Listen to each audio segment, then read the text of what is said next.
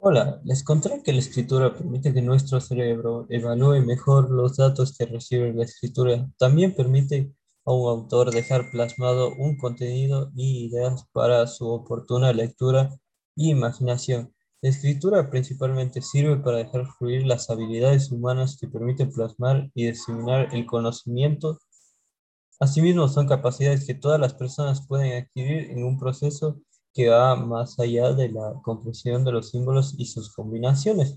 Después de ello, tenemos un tema muy bueno que es la comunicación oral, que es muy importante para expresar nuestras ideas y opiniones comunicándonos oralmente. Esto siempre lo vamos a aplicar dentro de nuestra vida, ya sea hablando con personas, haciendo proyectos o alguna otra actividad.